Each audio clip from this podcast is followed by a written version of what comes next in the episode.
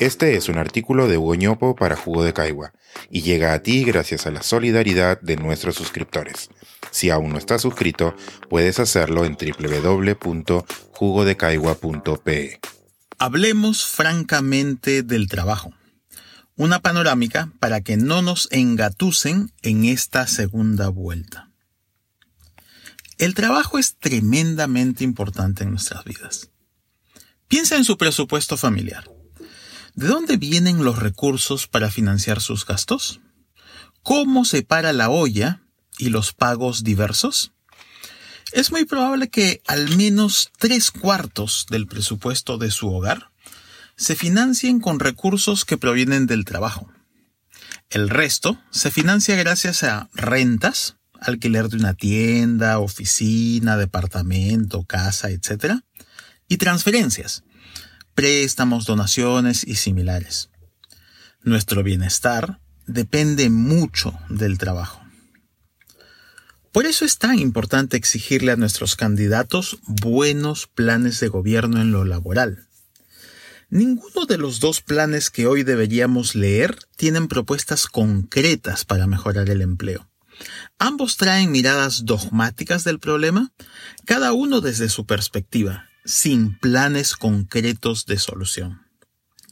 En materia laboral, pareciera que los planes de Perú Libre y de Fuerza Popular están mirando a la misma luna, pero siempre en caras opuestas.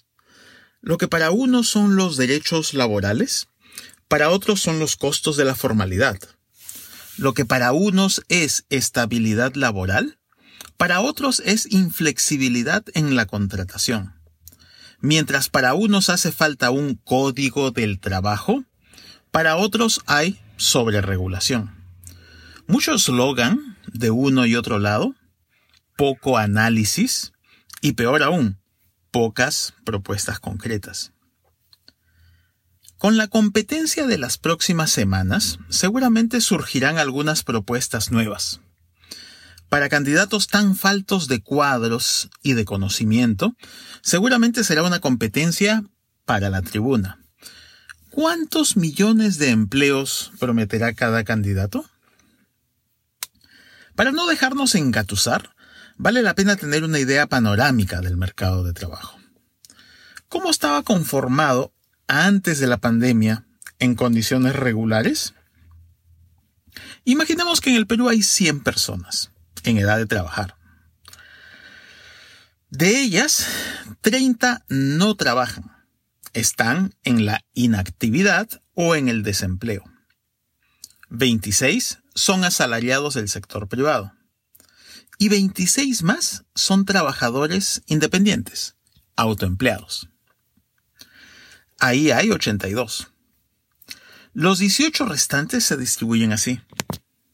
Nueve trabajan dentro de las casas, como trabajadoras domésticas o trabajadores familiares no remunerados. Seis son asalariados del sector público y tres son empleadores. Así se reparten los 25 millones de personas en edad de trabajar en el Perú. De aquí salen algunas conclusiones que pueden resultar útiles cuando escuchemos alguna propuesta. Primero, la capacidad de generación de empleo del sector público es minúscula. Solo 6 de cada 100 personas en edad de trabajar están empleadas por el Estado. Hay que tener en cuenta esto cuando un candidato sugiera algún plan de empleo público.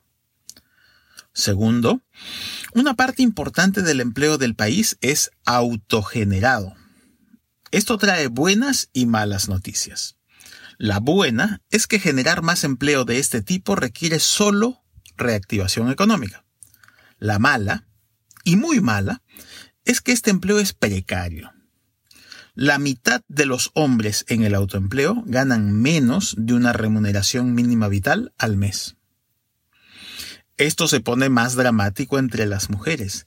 90% de las autoempleadas ganan menos de una remuneración mínima vital al mes.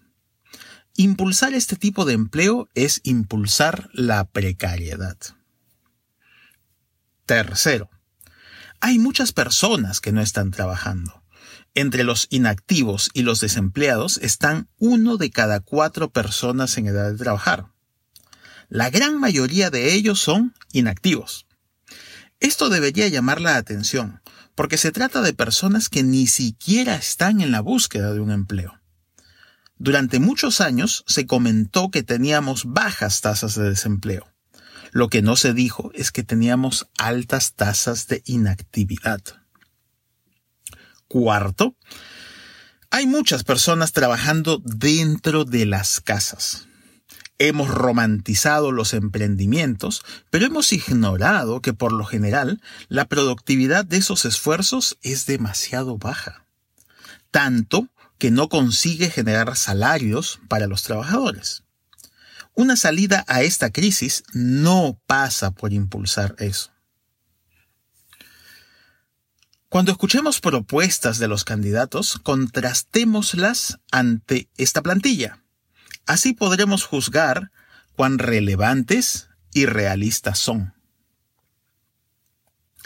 En el primer párrafo de este artículo dije que al menos tres cuartos de su presupuesto familiar se financian con trabajo.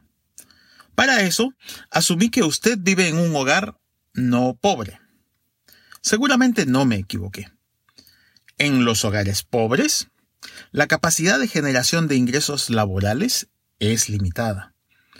Para ellos, las transferencias, desde el Estado y desde otros hogares, son tan importantes que financian la mitad de sus presupuestos. Por eso, para ello se necesita una buena política de combate a la pobreza. En una próxima columna revisaremos los pendientes y las propuestas en esta área.